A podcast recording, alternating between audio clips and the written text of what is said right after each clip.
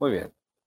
Yo quiero, yo quiero que los jóvenes, los jóvenes, pongan mucha atención a esto, porque probablemente los que ya están viejitos, a lo mejor no alcanzan toda esta situación, ¿verdad? Pero, pero los, los, los que somos jóvenes necesitamos poner atención en esto. Así de que yo quiero dirigir este tema, quiero dirigirlo a los jóvenes, porque probablemente esta generación va a ser la que va a enfrentar todo esto de manera categórica.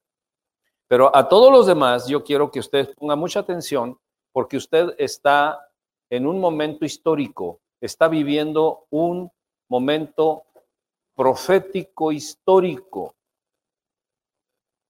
El conflicto de Rusia con Ucrania no es una guerra más. Y la pregunta es, ¿será este parte de las profecías finales que la Biblia nos enseña? Diga conmigo, pero por supuesto que sí. Por supuesto que sí, pero veamos más de cerca este conflicto. Yo siempre digo, ponga mucha atención, pero en este, en este tema, mis hermanos, yo quiero que usted ponga extrema atención, que no, no se distraiga por nada, porque es un tema donde la palabra se está cumpliendo, la palabra de los últimos tiempos, de los tiempos finales, se está cumpliendo. Nuestros ojos lo están viendo. ¿Sí? Diga conmigo, mis ojos están viendo eso. Así es de que usted debe de poner mucha atención a lo que le voy a decir. Veamos más de cerca este conflicto.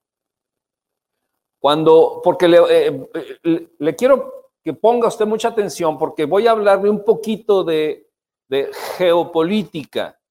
La, la iglesia no es una política del mundo, pero la iglesia tiene una política del reino, del reino de Dios, porque el reino es un gobierno. ¿Sí? Un reino es un gobierno. Una república es un gobierno. Y hay muchas formas de gobierno, pero el gobierno de Dios se llama reino. ¿Por qué un reino se llama reino? Porque tiene un rey. Un aplauso a la chinita que está bien conectada, por favor. Siempre se lleva aplausos. Entonces, un reino es un reino porque tiene un rey. Muy bien. Cuando Ucrania pertenecía al bloque de repúblicas soviéticas. ¿Quiénes se acuerdan de la, URSS, por ejemplo, no? Las repúblicas soviéticas. Bueno, cuando Ucrania pertenecía al bloque de repúblicas soviéticas, se anexó a su territorio una península que se llama Crimea bajo los acuerdos soviéticos. ¿Por qué? Porque Ucrania pertenecía a todas, al grupo de repúblicas soviéticas. Entonces, bajo los términos del presidente, el, el director, el dictador de las repúblicas soviéticas en turno, no hubo ningún problema. Se anexó Crimea bajo los términos comunistas. No hay ningún problema, ¿verdad? Pero después Ucrania se deslindó del bloque comunista y trató de pertenecer a la Unión Europea de Naciones. Y así Ucrania pertenecer a otros sistemas de gobierno, a otros sistemas de comercio, fuera de la influencia de Rusia. O sea, como que se quiso, como un joven que se quiso independizar, ¿no? de su familia, pero teniendo 12 años de edad o 10 años de edad. Es difícil que un jovencito de 10, 12 años se independice y tenga éxito. Bueno, más o menos así. Por eso entonces, en 2014, hace ocho años, Rusia vuelve a tomar la península de Crimea y la regresa al vínculo ruso. ¿Me, estoy dando a entender? Muy bien, ok. Entonces, una península que Ucrania siempre había reclamado como territorio suyo, Rusia lo vuelve a anexar. Por esto es que la situación no queda allí, sino que Ucrania es una potencia en minerales y producción de asuntos espaciales y, es una cosa impresionante su suelo. Y podemos anexar una lista de, eh, de, lo poderoso que es Ucrania en asuntos de producción, producción de uranio, titanio, magnesio, hierro, mercurio, gas, de, de, un tipo de gas que se llama esquisto, que es diferente al otro. Fíjense nada más, Ucrania es el cuarto lugar en el mundo por el valor total de recursos naturales. Cuarto lugar en el mundo de recursos naturales. Séptimo en el mundo de reservas de carbón, 33.900 millones de toneladas de carbón de reserva tiene. Primero en Europa en territorio cultivable, cultivable, el primero en Europa. Exportador de millones de toneladas de cebada, maíz, papa, centeno, trigo, queso, huevo, o sea, Ucrania es una maravilla, puede darle de comer día a día a una población de 600 millones de personas.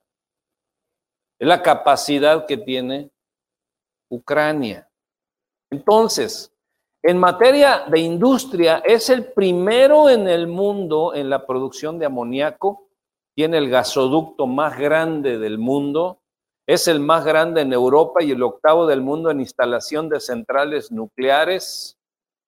Tercero en Europa en la red ferroviaria más grande, con cerca de 30 mil kilómetros de vías férreas dentro de, su país y de Europa que le pertenecen. Y la lista es más grande en el mundo de la exportación de asuntos industriales, etcétera. En términos naturales, humanos, solo vemos conveniencias comerciales y solamente vemos movimientos militares. Ahí está el problema, ahí está el conflicto. Usted empiece a darse cuenta del por qué hay tanto interés en Rusia, en Ucrania. Empezamos a darnos cuenta. Pero bueno, en términos bíblicos, que es lo que yo quiero abordar, en términos bíblicos, Rusia se prepara para ser una superpotencia para, por último, invadir Israel, no Ucrania. ¿A quién? A Israel. Todo este conflicto, estamos viendo, es un ensayo. Cuando usted va a, a tener un escenario real, ¿usted qué hace?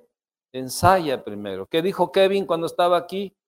Que cuando él dijo que sí y luego como que se arrepintió y dijo que no, ¿verdad? Pero ¿qué fue lo que hizo?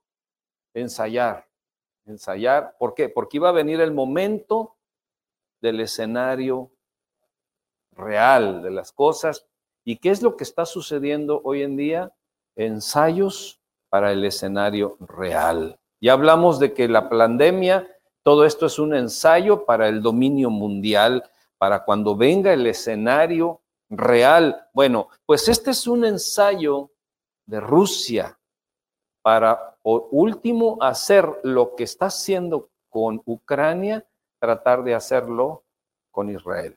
Entonces, no le conviene a Rusia que Ucrania sea más aliado de la Unión Europea y de Estados Unidos con la OTAN, porque la OTAN es la organización del Tratado Norte, o sea, son, son países del norte de Europa y de, de la parte este de, de Europa, que son más bien afiliados, asociados, amigos de Estados Unidos y de la Unión Europea. Entonces, a Rusia no le conviene que todas esas millonadas y toda esa producción y todas esas cosas se vayan para Europa y para Estados Unidos.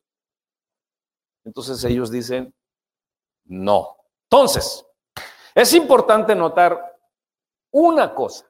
Rusia es poderoso en ejército, en armamento, pero no es poderoso en economía.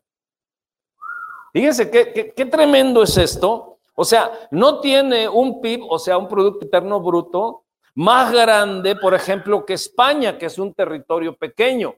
Y España, con solo cuarenta y tantos millones de habitantes, más o menos tienen la misma, manejan la misma economía Rusia y España. O sea, esto es realmente contrastante para que lo empecemos a entender, porque hay una pregunta aquí que viene. ¿Por qué Rusia se gasta todo su dinero en armas? Todo lo que Rusia produce se lo gasta en armas. Miren, por ejemplo, China es un país poderoso económicamente y poderoso en armamento. El Producto Interno Bruto de China es de 150 trillones de dólares anuales. El que le sigue es Estados Unidos con 57 trillones. O sea, China es tres veces el tamaño de Estados Unidos en economía. O sea, ahorita no hay quien se le acerque a China, pero por demás, solo México es el único que anda ahí bueno, para con decirles, con decirles esto, con decirles esto, que México maneja entre 3 y 4 trillones y está en el puesto número 13 del mundo. Primero está China, que es inalcanzable, luego está Estados Unidos y luego siguen otras este, eh, naciones europeas y luego México está en el lugar número 13 con entre 3 y 4 trillones del, del Producto Interno Bruto para que usted se dé cuenta de la magnitud de China. Ni Estados Unidos en materia económica le puede hacer sombra a China. Pero China es poderoso militarmente, en armamento, pero es poderoso económicamente porque es un productor en todos los sentidos. Lo mismo Estados Unidos. Estados Unidos es poderoso en armamento, poderoso en ejércitos y todo, pero es poderoso económicamente. Pero aquí hay un punto especial. ¿Por qué Rusia todo se lo gasta en pistolas? Digo, por así decirlo. ¿Eh?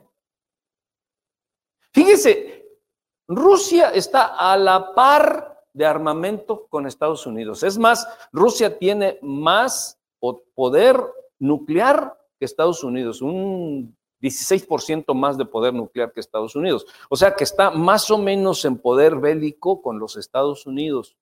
Entonces, si no tiene mucho dinero y es el pistolero más grande de esa zona, ¿qué es lo que está sucediendo? Bueno, usted ha visto películas de esas de acción, ¿verdad? Cuando cuando alguien es el pistolero, el matón, el que va y cumple la misión de matar y todo eso, ¿qué es lo que su especialidad, su especialidad está en qué? En pistolas. Tiene todo tipo de pistolas, las armas, hasta, hasta ciegas las armas, ¿no? Y toma récord y todo, y, le gusta y sabe que, bueno, ¿por qué es pistolero? Bueno, Rusia es un pistolero.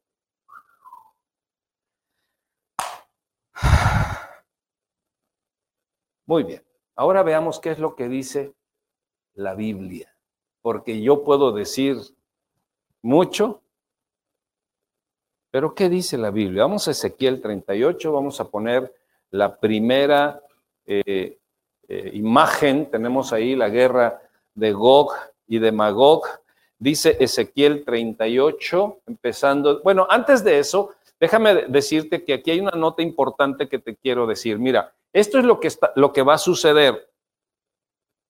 Primero viene el arrebatamiento de la iglesia. ¿Cuántos de aquí son la iglesia? Ok, Si tú eres la iglesia, te vas a ir con Cristo. Si tú no eres de la iglesia, te vas a quedar. Pero el arrebatamiento está allí, luego viene eh, entre el arrebatamiento y el Armagedón, o el Armagedón, es la gran tribulación, cuando la iglesia ya no va a estar aquí. ¿Cuántos ya no quieren estar ahí en la gran tribulación? Ok. Y en medio estará la abominación desoladora. Muy bien. Entonces, en ese lapso, vamos a poner la siguiente imagen y vamos a darnos cuenta de algo. Miren, les voy a hablar de la guerra de Gog y de Magog, que es la que vamos a, capitalizar en este momento en Ezequiel 38.1, porque si todos vamos a Ezequiel 38.1, dice, vino a mí palabra de Jehová diciendo, hijo de hombre, pon tu rostro contra Gog en tierra de Magog, príncipe soberano de Mesec y Tubal, y profetiza contra él. Y di, así ha dicho Jehová el Señor, he aquí yo estoy contra ti, oh Gog, príncipe soberano de Mesec y Tubal hasta allí. Quiero, vámonos a la siguiente imagen.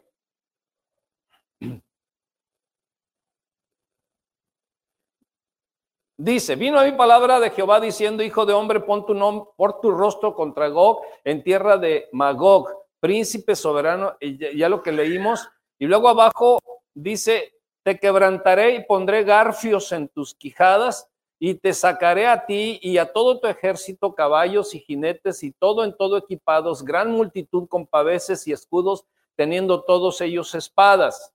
Persia, Cus, Fud con ellos, todos ellos con escudo y yelmo. Gomer y todas sus tropas, la casa de, de, Togarma, de los confines del norte y todas sus tropas, mucho pueblo contigo. Prepárate y percíbete, apercíbete tú y toda tu multitud que se ha reunido a ti y sé tú su guarda.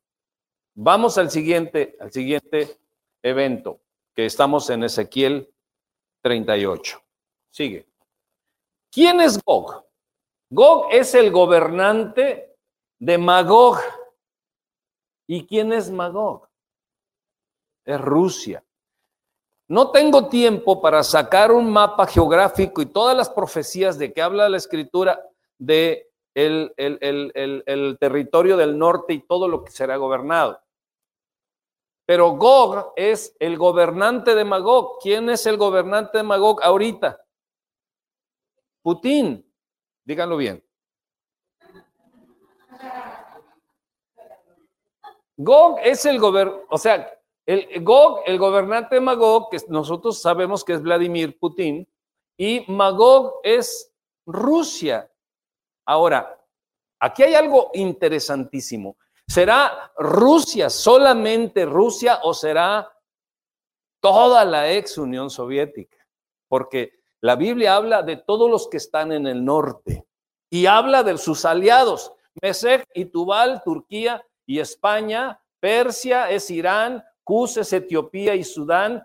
Eh, eh, Sudán, bueno, acaba de hacer hace unos años un tratado de paz con Israel, pero yo creo que lo va lo va a romper. Está Fud, que es Libia, Gomer, Alemania y Turquía, y Togarma, que bueno, también es, estamos hablando de Turquía. Entonces, la siguiente, para irnos bien, bien rápido. Fud es Libia, Gomer, Alemania y Turquía, lo vimos. O sea, miren esto. Rusia va a liderar militarmente sobre las siete naciones para ir contra Israel. La siguiente.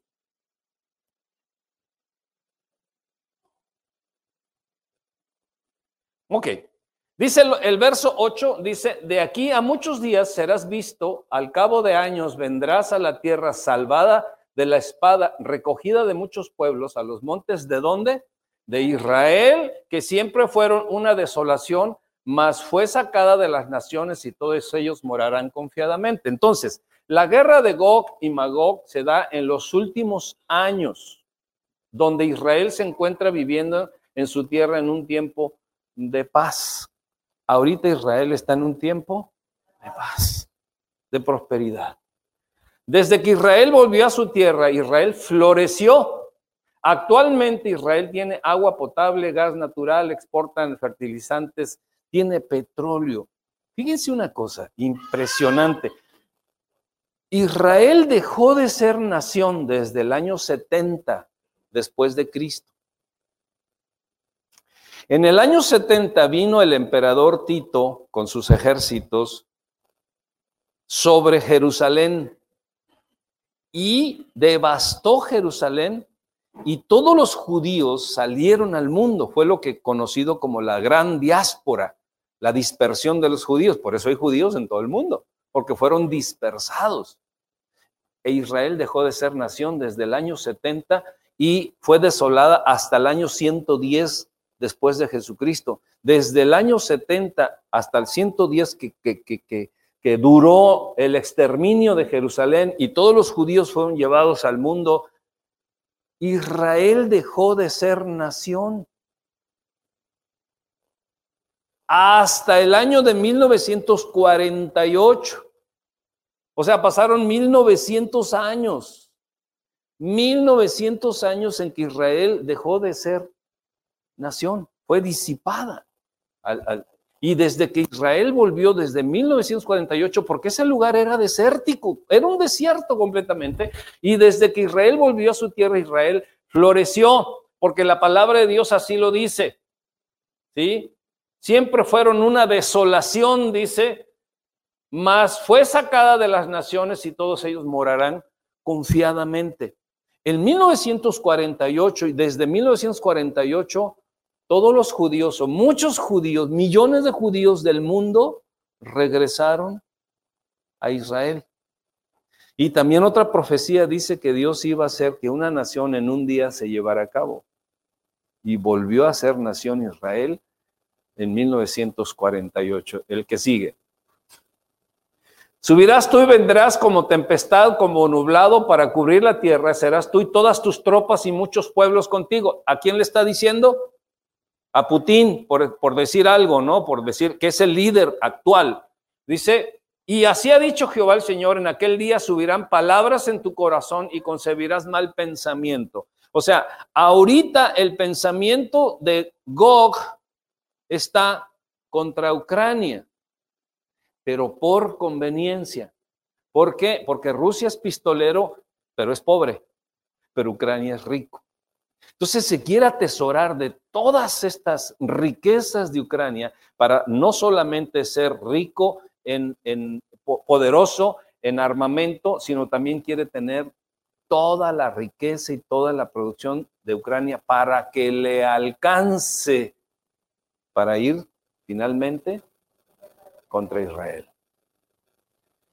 Y dice, y dirás, subiré contra una tierra indefensa. ¿Qué está pensando? O sea, una tierra indefensa es cuando dice, y en aquel día subirán palabras en tu corazón y concebirás mal pensamiento. En aquel día, ¿cuándo será ese día? Cuando vaya contra Israel. Y dice, y, y dirás, o sea, tú dirás, subiré contra una tierra indefensa. ¿Qué es lo que está haciendo ahorita Rusia?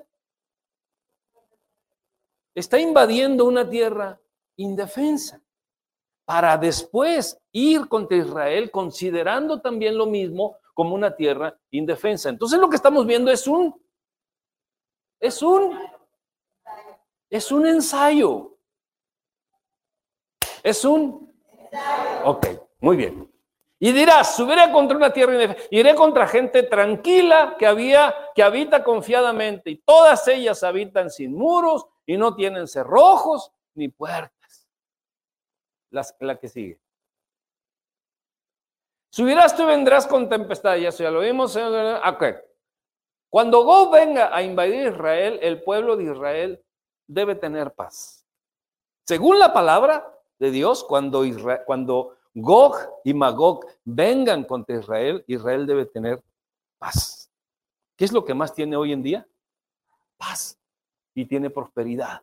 O sea que el tiempo está adecuado para que una vez que, arregle el asunto de Ucrania, empecemos a pensar hacia dónde vamos a dirigir realmente nuestros misiles, según Gog. Adelante, la que sigue.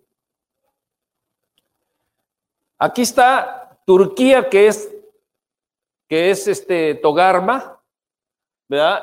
El, en diciembre del 2017, fíjense, esto es importantísimo. En diciembre de 2017, Turquía firma un contrato militar con Rusia para comprarle armamento, sistema de defensa antiaéreo ruso, que es el sistema 400, que es este. Turquía, que es Togarma. La que sigue. Pongamos atención en esto. Fíjense, aquí está algo, todavía ni quiero que lo vean, pero algo muy, muy bueno. Turquía, Togarma, Gómez. En diciembre de 2019, ¿hace cuánto tiempo? Hace dos años y meses. Erdogan, que es el presidente de Turquía, pide a los países árabes a levantarse contra Israel, pues su opresión sobre Palestina, por su opresión sobre solicita la aniquilación de Israel diciendo el, el enfoque imperialista de dividir, desintegrar y gobernar continúa en los países islámicos. Esa es verdaderamente la intención que hay contra quién? Contra Israel. Ok, esa es Turquía, la que sigue. A ver, antes de que usted lea, ¿quién es este? Es el presidente de Ucrania. Y este, el de Turquía. Turquía, Togarma, el 17 de octubre del 2020, ¿hace cuánto tiempo es 2020? Hace un añito y meses. Turquía firma un acuerdo de cooperación militar con quién?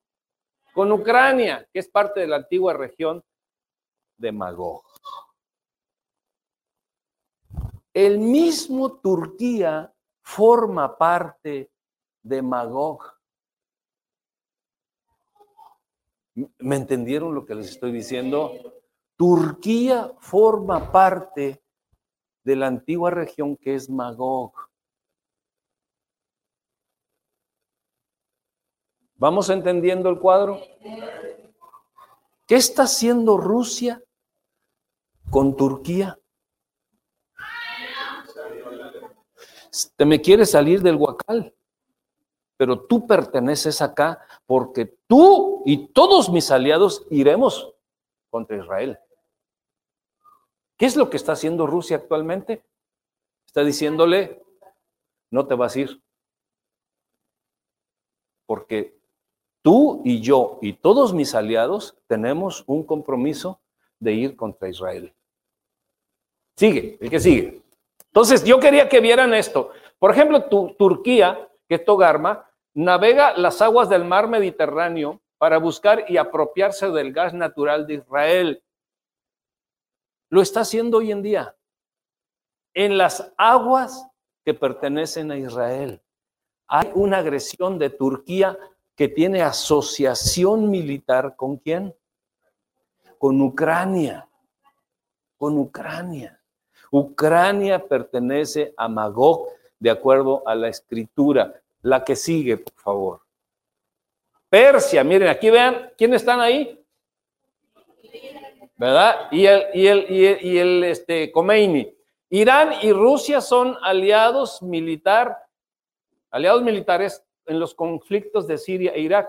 Son socios comerciales. Irán vende petróleo a Rusia y Rusia vende qué cosa? Armamento a Irán. E Irán, Irán es Persia. Y la escritura dice, vendrás con Persia, con Gomer, con todos esos, ¿verdad? En contra de Israel. Entonces, Irán es Persia e Irán forma parte, forma parte de quién? De Magog. Ah, la que sigue. El armamento que vende Rusia a Irán es dado luego a Hamas o Abbas y Hezbollah para destruir Israel. ¿Quiénes son Hamas, Hezbollah? Son grupos terroristas en contra de Israel. Entonces, todos estos pactos armamentistas que está armando, ¿quién los está armando? Gog. Gog, que ahorita Gog es Putin está armando a Magog que es el territorio y que son las naciones y que son los países que irán contra Israel. Dice, no hay solución para el conflicto de la región salvo la desaparición de Israel. Líder del, Isbola, del, del o Isbalá. Es el líder terrorista, dice, no hay solución. La única solución es la desaparición de Israel. ¿Por qué tanto odio contra Israel? Porque es el odio en contra de nuestro Señor Jesucristo. ¿A quién amamos nosotros? ¿A quién adoramos? ¿A quién le cantamos? ¿Por quién vivimos? ¿Por quién somos? ¿Y a quién vamos? Por Jesús. Y todos ellos son enemigos de quién? El cuadro empieza a ponerse serio. Ahora, no todos, no toda la gente, porque como yo le dije hace rato, Ucrania está viviendo un avivamiento cristiano como nunca. Hay muchísimos cristianos, no estoy hablando de ortodoxos, estoy hablando de cristianos nacidos de nuevo, reconociendo al Señor Jesucristo como Señor y Salvador. Entonces, todo esto de Gog y Magog es un es, es, el escenario que se está armando, que está armando Gog, para finalmente se cumpla la palabra de Dios. Entonces, hay mucha gente que dice, ¿a quién le vas? ¿A Rusia o le vas a Ucrania o le vas? Y, y ya una vez sabiendo todo esto, dices tú, pues los dos son lo mismo. ¿Por qué? Porque los dos irán en contra de Israel por odio a mi Señor y mi Salvador, al cual yo amo, al cual yo alabo, al cual yo le doy mi adoración. Siguiente. Tubal es España.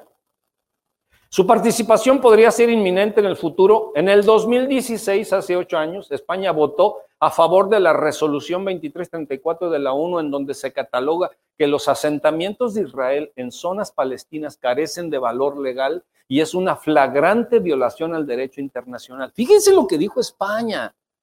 O sea, pasó por alto toda la historia de Israel, el rey Salomón, al rey David, a Moisés, a, todos ellos los pasó al Señor Jesucristo y toda la historia que tiene Israel para España no valió nada. Por eso es que desde ahora ya no soy español. Bueno, estamos hablando de Magog, ¿verdad? Los asentamientos israelíes son colonias construidas por Israel a partir de 1967 en territorios palestinos ocupados durante la Guerra de los Seis Días. O sea que para ellos, Israel, el territorio de Israel es de Palestina. Israel solamente está ocupando territorios de Palestina. Cuando Israel es Israel. Diga conmigo, Israel es Israel. Todo allí gobernó el rey David. Hace miles de años, todo allí gobernó el rey Salomón. Hace miles de años, todo allí es el lugar donde vino el Señor Jesucristo y hizo la iglesia. Murió, resucitó, ¿verdad? Y ascendió al Padre para que todo aquel que en él crea sea salvo y no se pierda. ¿Por qué España, que es Tubal, asevera estas cosas? Porque pertenece a quién? A Gomer, a Gog, a, Magog, perdón, Gomer es a o sea, España pertenece a Magog. Cus, Etiopía y Sudán, a pesar de haber firmado la paz con Israel, posiblemente eh, eh, Sudán podría traicionar esa paz. Fut, Libia, eventualmente se unirá Magog para atacar a Israel. Actualmente está en guerra civil y Turquía se encuentra implicado militarmente en Libia. Gomer, que es Alemania y Turquía. Ahorita nos damos cuenta de que Alemania, por ejemplo, está mandando ayuda a, Ucrania. Le prometió un hospital de no sé qué tantas cosas, pero últimamente ya le mandó lo que es el equivalente a 200 o 300 millones de dólares en balísticas y no sé qué tantas cosas, ¿no? Apoyando a quién? A Ucrania. Bueno, ¿por qué? ¿Por qué lo apoya?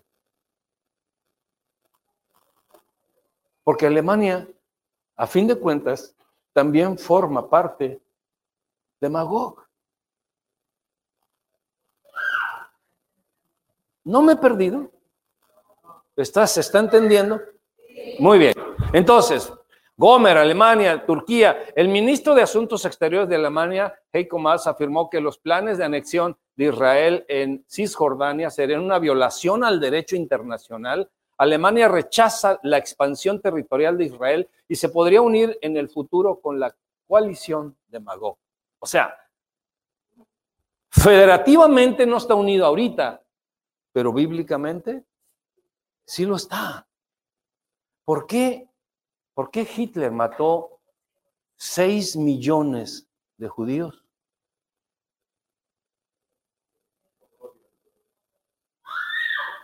No hubiese matado 6 millones de judíos si no perteneciera a Magog.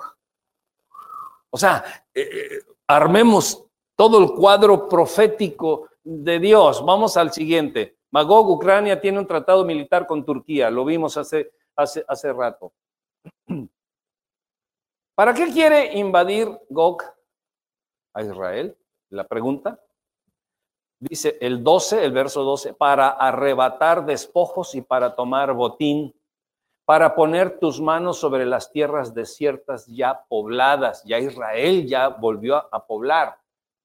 Y sobre el pueblo recogido de entre las naciones, ¿de dónde trajo los judíos? De todas las naciones. ¿verdad? ¿Eh? Y hace de ganado, que se hace de ganado y posesiones que mora en la parte central de la tierra. Sabá y de Dan y los mercaderes de Tarsi, todos sus príncipes te dirán, ¿has venido a arrebatar despojos? ¿Has reunido tu multitud para tomar botín, para quitar plata y oro, para tomar ganados y posesiones, para tomar grandes despojos? Si Gog y Magog hubiesen venido antes de 1948, ¿qué hubiesen encontrado? Nada.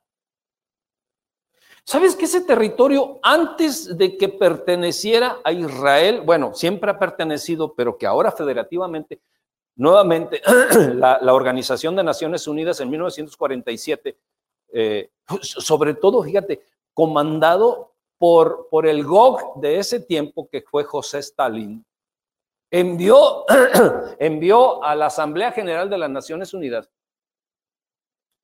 a su mensajero, un hombre de, de, nombre Andrei Grómico, lo mandó para decir, señores, es tiempo de que apoyemos a Israel para que vuelva a ser nación. Y todas las repúblicas soviéticas de ese tiempo apoyaron esa asamblea e Israel volvió a ser nación. ¿Quién lo comandó? Gog. Gog. Por órdenes de Dios. Dios está al control de todo. De donde menos iba a esperar. De José Stalin, que era el Gog de ese tiempo. Dice, es tiempo de darle a Israel nombramiento como nación le dieron el voto, todas, y estuvo aliado de Israel solamente por tres años, y a los tres años volvió otra vez a ser enemigo de Israel, pero ya Israel estaba establecido como nación. Bueno, ese territorio, antes de que Israel llegara, pertenecía al imperio otomano. Durante miles o cientos de años, ellos fueron dueños de esos territorios. Bueno, a ellos, ellos sí fueron ocupados. O sea, ellos sí ocuparon esos territorios que no les pertenecían, pero durante todo ese tiempo no descubrieron absolutamente nada, no sacaron nada, del desierto no sacaron nada. Hoy Israel es un vergel. Porque Dios dijo que vendría Gog y Magog, ¿para qué? Para saquear oro, plata, ganados, posesiones y grandes despojos, tomar botín. Todo eso Ahora Israel, desde que volvió a ser nación, ha sido poderoso en todas esas cosas. Y ahora sí le interesa a Gog y a Magog venir contra Israel. Siguiente. Ahora entremos en esto. ¿Cuál es el propósito de Dios en todo esto? Porque ya vimos el propósito de Gog y cómo va a arrastrar a Magog. Pero ¿cuál es el propósito de Dios? Dice el 14, por tanto, profetiza, hijo de hombre, y di, ¿a quién? A Gog. O sea que ahorita le estarían diciendo a quién? A Putin. Mejor digamos Vladimir. A Vladimir, ¿verdad? Por tanto, profetiza, hijo de hombre, y di a, Vladimir, así ha dicho Jehová el Señor, en aquel tiempo, o sea, ¿cuándo? Cuando mi pueblo Israel habite con seguridad. Cuando se dijo esa, esa palabra, Israel era nación, y luego vino el Señor Jesucristo y dijo, y dijo, cuando Israel vuelva a ser nación. Cuando el Señor Jesucristo vino, Israel era nación. Y Jesucristo dijo, cuando Israel vuelva a ser nación. O sea que iba a haber un lapso en que Israel no iba a ser nación. Y ya lo vimos que casi por 1900 años Israel no fue nación. Y, el Señor Jesucristo dijo, cuando Israel vuelva a ser nación, cerca hasta el fin. O sea que estamos cerca del fin. Si tú no te apegas a Jesucristo, te quedas. Y tu eternidad no será con Dios, sino con Satanás.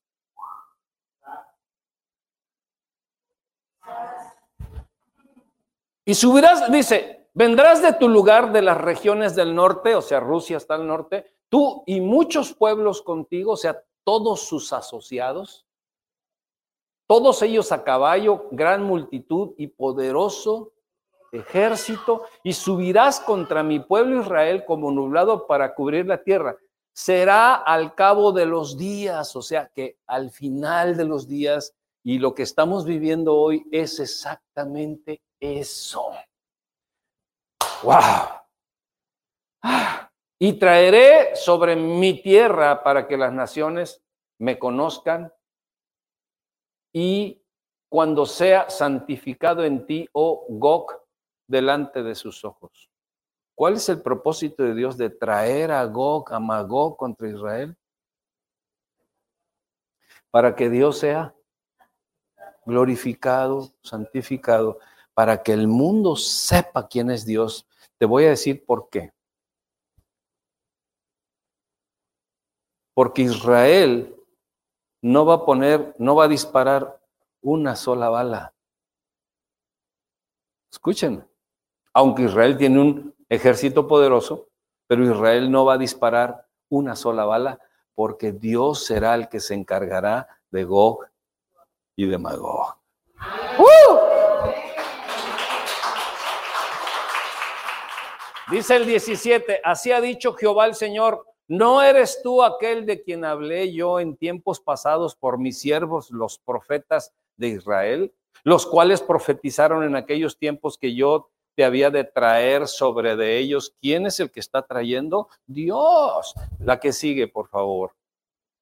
Entonces, nos estamos dando cuenta de que el propósito de Dios es ese. Acontecerá que en aquel día, cuando Gog venga contra la tierra de Israel, declara el Señor de señores, que arderá mi indignación y mi furor y en mi celo, en el fuego de mi indignación he dicho que en aquel día habrá un gran terremoto en la tierra de Israel. O sea, será el, en Israel será el epicentro del terremoto, pero se sentirá en toda la tierra. Yo no sé de qué escala será ese terremoto tan tremendo, pero toda la tierra, dice, y temblarán ante mi presencia los peces del mar, las aves del cielo, las bestias del campo, todos los animales que se arrastran sobre la tierra. ¿Sobre qué? O sea, será global sobre la tierra y todos los hombres sobre la superficie de la tierra, sobre la faz de la tierra, sentirán este terremoto, porque los montes caerán, las torres se desplomarán, todos los muros caerán en tierra. Cuando Gog y Magog vengan contra Israel, Dios será glorificado porque demostrará con un terremoto impresionante. Yo te pregunto una cosa. ¿dónde vas a estar tú en ese momento? Me voy con él, me voy. Yo, la iglesia ya no va a estar en ese tiempo. Diga gloria a Dios. La iglesia ya no va a estar en ese tiempo. Pero si eres la iglesia, si andas jugueteando con que sí, con que no, te quedas.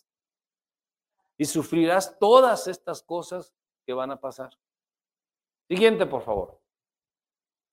Ya vamos a terminar. Todos los muros caerán a tierra y yo llamaré a la espada sobre todos mis montes contra él, declara el Señor de señores. La espada de cada uno entrará contra su hermano.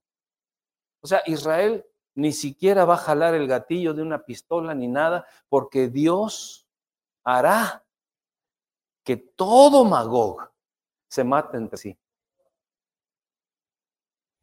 Con peste y con derramamiento de sangre haré juicio en su contra. Haré caer lluvia torrencial, granizo, fuego y azufre sobre él me engrandeceré y me santificaré ante los ojos de muchas naciones y entonces sabrán que yo soy Yahvé o que yo soy Jehová, que yo soy Dios.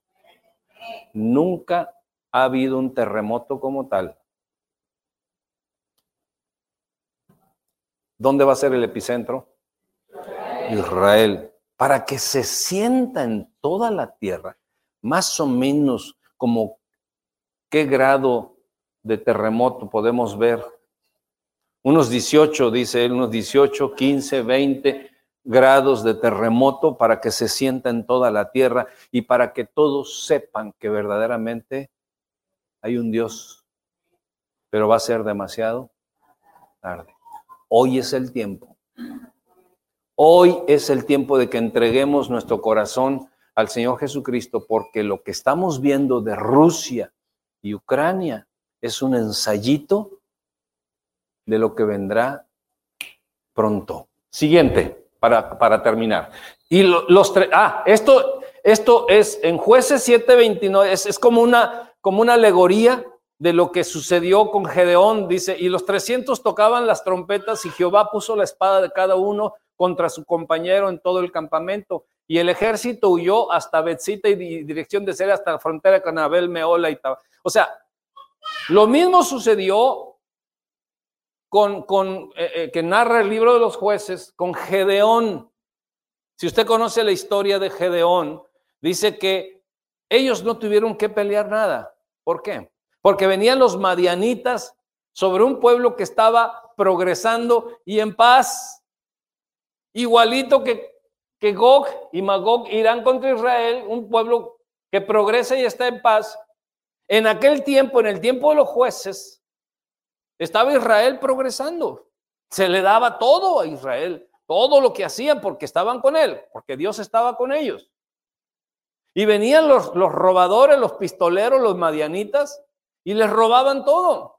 Hasta que dijo, ya basta de tanto robo. ¿Cuántos de ustedes pueden decir, ya basta de tanto robo en mi vida? Ya basta de tanto robo en mi vida. Ya, necesito levantarme como Gedeón para que Dios aniquile a mis enemigos. Entonces, esto que le sucedió a Gedeón es una alegoría, es una similitud, ¿verdad? De lo que va a suceder con Gog. Ah, la siguiente, por favor. El juicio de Dios contra Gog y las naciones reunidas con él es similar al juicio de Sodoma y al juicio de Egipto, la que sigue. Y bueno, nos iríamos a Ezequiel 39. Yo quiero hacer preguntas. Quiero terminar haciendo preguntas. ¿Le parece? Muy bien. Muy bien. Dime algo de lo que entendiste. No todo, poquito, alguito.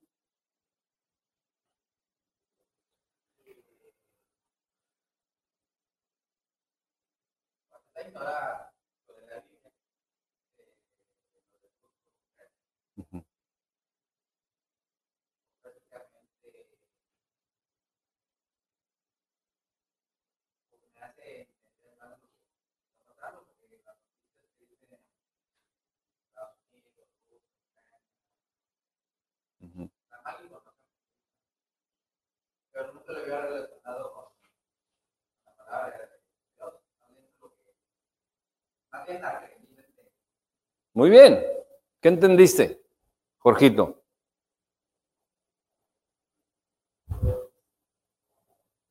Ahora va el examen para todos ustedes. Hoy es domingo de examen. Todo este escenario lo debemos de ver también de manera espiritual, ¿no? Para que nos vayamos preparando nuestra vida también, porque se está cumpliendo lo que la palabra de Dios dice. Amén. Todo al pie de la letra se está cumpliendo, todos los acontecimientos, por eso van hacia ese rumbo. Muy bien. Sí, pues que, que todo lo que dice Dios es Todo lo que dice Dios es, va a suceder, va a pasar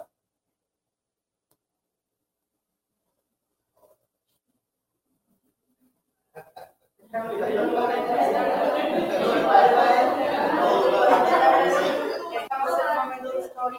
Estamos en un momento histórico. Claro, estamos en un momento histórico que hay que sacar el provecho al momento y al cumplimiento histórico, porque Dios te está dando oportunidad de oportunidades para que veas y entiendas que la palabra de Dios no va a pasar. Dice, todo pasará, pero la palabra de Dios no pasará. Que no, no dice que no va a pasar, sino cuando dice no pasará, quiere decir que la palabra de Dios se cumplirá. O sea, la palabra de Dios nos fue dada para que se cumpla. O sea, la palabra de Dios, si no se cumpliera, no fuese palabra de Dios. Pero el propósito de la palabra de Dios es para que se cumpla. Y nosotros somos invitados a ese propósito para que la palabra de Dios pueda cumplirse en nuestros corazones si nosotros queremos. Si no queremos, solamente nos quedaremos para ver el escenario de donde terminan las cosas. Dime algo. Yo, pues, es el propósito de Dios que todos tenemos que aprender. Estamos aprendiendo que lo que viene, Así es. ¿Qué piensas de que unos le van a Rusia y otros le van a Ucrania? ¿Qué me dices de eso?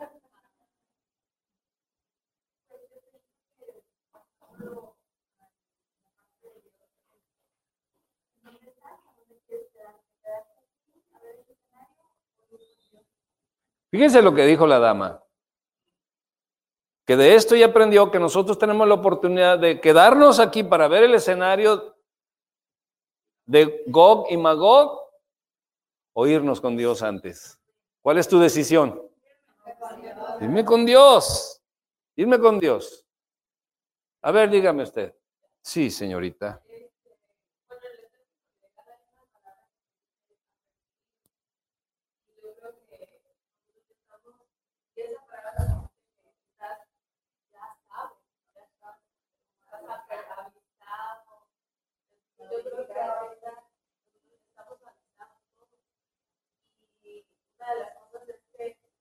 Para los que no creen en el Señor, eh, es algo que está en la Biblia, es algo que está ocurriendo.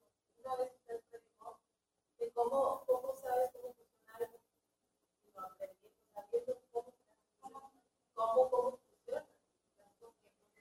Yo creo que ahorita estamos viendo cómo se están ocurriendo las cosas y eso es lo que sale en la Biblia. O sea, no es algo que alguien inventó. Mucha gente dice que la Biblia es mentira o es escrita por hombres pero vemos que todo lo que está ahí es real y es verdad y es la opinión que Amén. Ahora, yo te pregunto una cosa y se las pregunto a todos. ¿A quién le vas? ¿A Rusia o a Ucrania?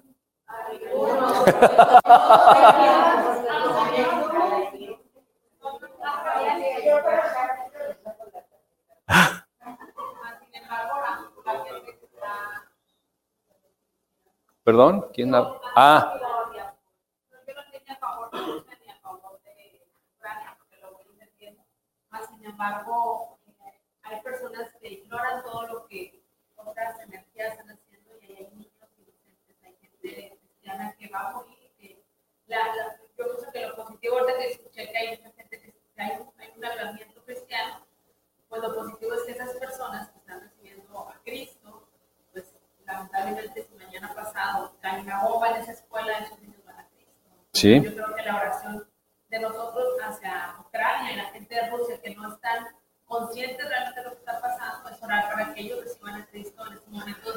Por supuesto.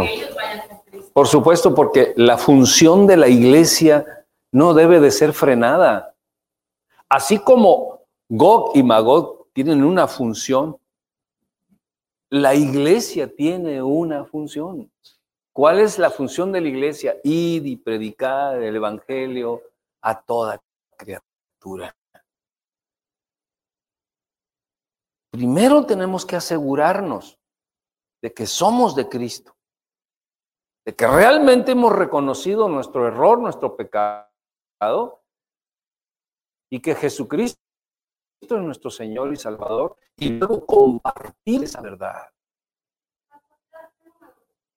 Eh, pero después de ver todo esto, o sea, la paz no va a suceder. Entonces, yo creo que, que o estado pensando mucho en eso, que en lugar de estar orando por la paz, oramos por el arrepentimiento de las personas. O sea, las naciones van a hacer lo que está escrito, pero que oremos por el arrepentimiento de las personas. Por supuesto, porque mire, mire, ¿cuántos de ustedes han visto que la te- las televisoras digan, ah, se está cumpliendo la profecía de Ezequiel? Que... En ningún lado. ¿Por qué?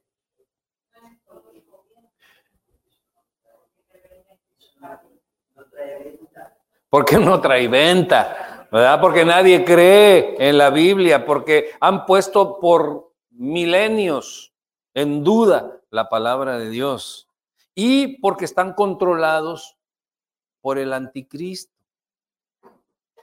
Porque habrá una guerra donde vengan todas las naciones comandadas por el anticristo, no por Gog, porque esa es otra guerra.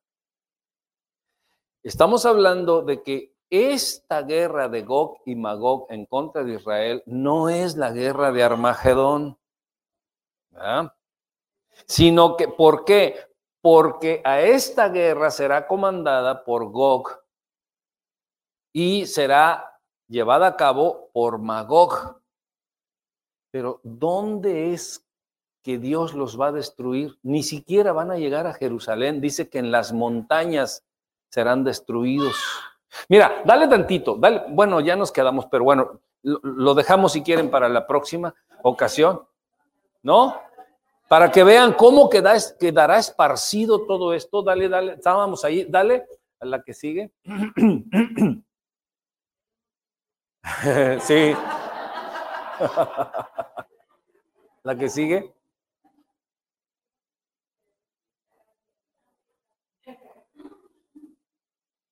La que sigue. Ah, no, espérame, ahí. Habrá un gran terremoto y dice, las bestias del campo, todo el terror. Dice, porque los montes, la que sigue. Dice, para arrebatar despojos, la que sigue.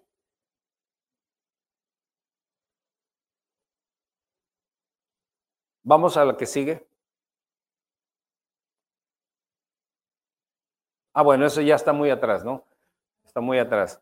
Pero bueno, miren, Gog y Magog no llegarán a Israel, no, no llegarán a Jerusalén, porque Dios los, los devastará en las montañas. El 70%, no, eh, más adelante, el 70% de- del territorio de Israel son montañas, es montañoso. ¿verdad?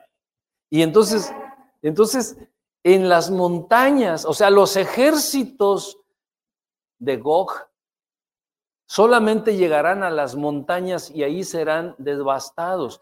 Y dice la escritura, dice la escritura, que se tardarán siete años para sacar la basura, que Dios dará un festín a las aves del cielo con todos los cadáveres y durará siete años para limpiar O sea, vendrán millones y millones de ejércitos, de personas, de tanques de guerra, de aviones, de todo eso, porque dice que Dios descenderá, o sea, esa será una guerra sobrenatural. Es por eso que Dios será glorificado. ¿Cuántas balas echó Israel? Ni una bala. Por eso Dios dice que Él es el que pelea mis batallas. Cuando alguien viene en contra tuya y es que tú y que sabe que, ah, está, está bien. Que tú eres quien sabe, ah, ok. Está bien. Dios pelea mis batallas.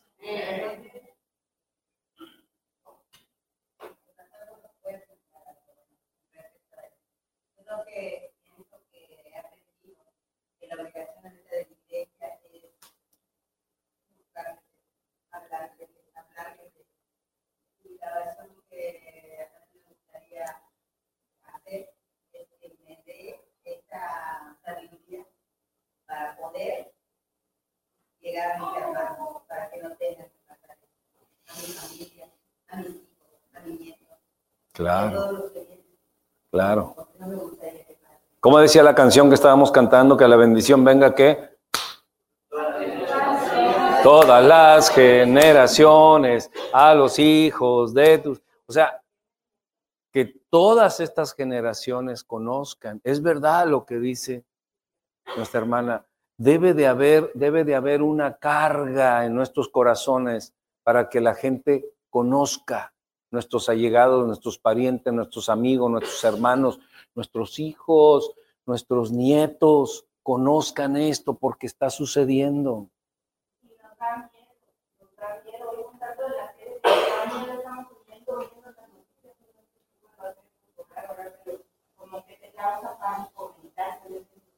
Llegar.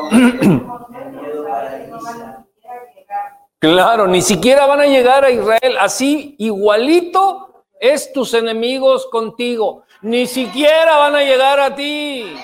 No llegan a ti. Antes Dios los destruye. Ese es nuestro Dios. Ese es el Dios que debemos de amar y predicar. El mundo tiene odio contra nuestro Salvador. Tiene odio contra nuestro Cristo. Y dijo Cristo, en el mundo me odian a mí, si me odian a mí, a ustedes también los van a odiar. Pero nosotros cuando, cuando recibimos una, una represalia del mundo, cuando se burlan de nosotros, ay, nos sentimos así como que, no, ¿por qué? Si odiaron a Cristo y hasta la cruz lo llevaron, ¿cuánto más a nosotros? Por eso dice el libro de Santiago, oh almas adúlteras, ¿acaso no sabéis que la amistad con el mundo es enemistad contra Dios? Cualquiera pues que se haga amigo del mundo se constituye enemigo de Dios.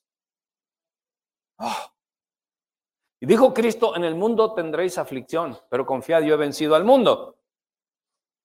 Dijo, en el mundo. O sea, si te vas al mundo, tendréis aflicción.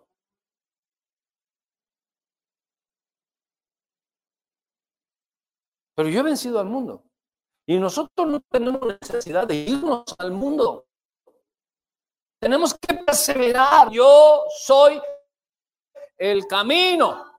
Yo soy la verdad. Y yo soy la vida.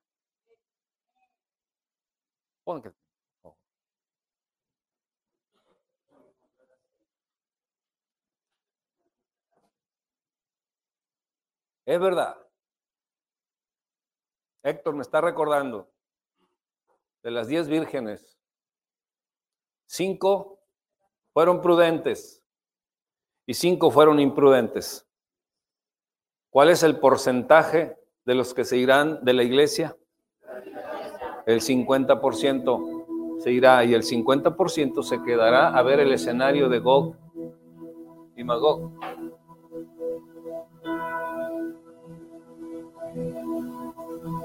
¿De qué lado quieres estar?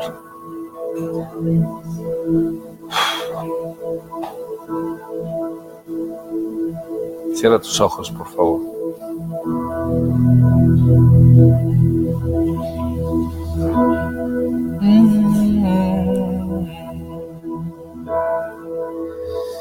Levanta tus manos a Dios y dile, Señor, aquí está mi corazón. No quiero que mi corazón le pertenezca a nadie más. Solo a ti, Señor. Perdona todo mi pecado, mi negligencia, mi letargia, Señor, para entender tu palabra. El darle más importancia a cosas del mundo que a tu bendita palabra. Hoy me arrepiento, Señor, y quiero entregarte mi vida, mi corazón, mi familia, mis hijos, mis nietos y todas las descendencias que me des, Señor. Quiero entregártela a ti para que tú cubras con tu gracia, con tu amor y con tu salvación. No quiero quedarme, Señor, a estos escenarios de muerte, sino irme contigo, Señor, y celebrar contigo. Palabra dice que mientras el mundo esté en aflicción acá abajo,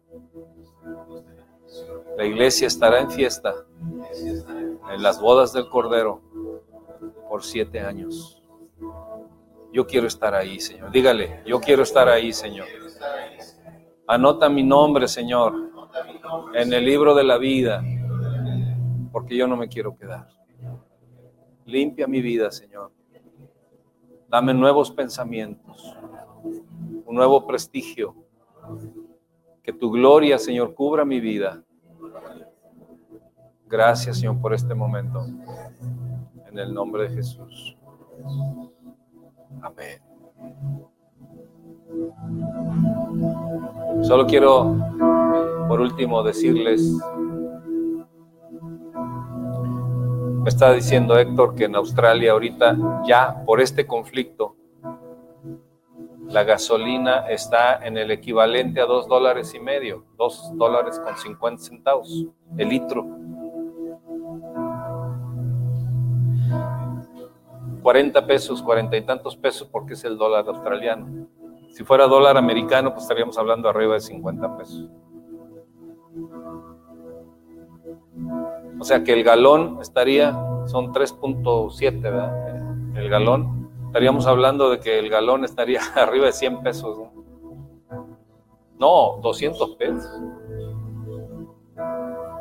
Nada más para que se den cuenta de lo que genera así una cosita así. Ahora imagínense cuando venga todo este escenario. No habrá dinero, no habrá trabajo, no habrá sustento, habrá una persecución impresionante. Ya no podrás tener una familia. Ahora tendrás que, por fuerza, ir a la guerra. Porque el ensayo de Gog es con Magog. Pero una vez que esto suceda y que tú no te vayas, si tú no te vas, si tus hijos no se van, serán arrastrados a la guerra, quieran o no quieran. No tendrás derecho, serás un número. Dice la escritura que serás un número, nada más. Será desgarrador. Alrededor de 20 juicios de Dios caerán sobre la tierra. Y hoy nos da la oportunidad de que tengamos a Cristo Jesús en nuestros corazones. Hoy es el tiempo de salvación. No eches a la basura lo que te estoy diciendo. Hoy es el tiempo de salvación, pero también para la iglesia, hoy es el tiempo de consagración. ¿Qué es consagración? Apartarte para Dios. Aparta tiempo para Dios. Aparta tu vida para Dios. Porque a fin de cuentas es lo más importante. Si tú no apartas tu vida y tiempo para Dios, te irás diluyendo hacia dónde? Hacia el mundo.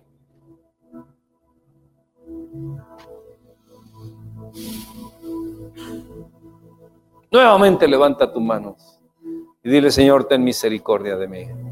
Ten misericordia de mí, Señor. Así como dijo Bartimeo el ciego. Jesús, hijo de David. Grítale, Jesús, hijo de David, ten misericordia de mí. Y dice la escritura que entonces Jesús detuvo su marcha Y regresó hacia Bartimeo y le dijo, ¿qué quieres que te haga? Que recobre la vista. Conforme a tu fe, te sea hecho. Dile al Señor, Señor, quiero que recobre la vista. Si yo he estado, Señor, retrasado en las cosas que tú me has llamado a hacer, Señor, perdóname. Pero abre mis ojos espirituales, porque ya no quiero ser igual. Ya no quiero ser igual. El tiempo corre, Señor, y yo le he dado prioridad a otras cosas y no a ti, Señor. Aún sabiendo que tu palabra dice amarás al Señor tu Dios con todas tus fuerzas, con todo tu corazón. Aleluya. Señor, pongo delante de ti este pueblo, este pueblo tuyo, Señor, para que tu obra sea gloriosa en estos tiempos finales, Señor. Danos el poder, Señor, para aún dar la vida, Señor, por nuestra convicción de fe. Pero que nada ni nadie, ni Satanás mismo pueda arrebatar nuestro hogar, nuestros hijos, nuestra descendencia, Señor. Porque ahora estamos conviccionados de que debemos de tomar el lugar que nos corresponde, el lugar que tú nos llamaste, Señor, a tomar. Y lo tomaremos, Señor, con celo santo, Señor para cumplir tu propósito. Padre, gracias, gracias Señor, en el nombre de Jesús. Amén. Muy bien, denle un aplauso al Cristo vivo.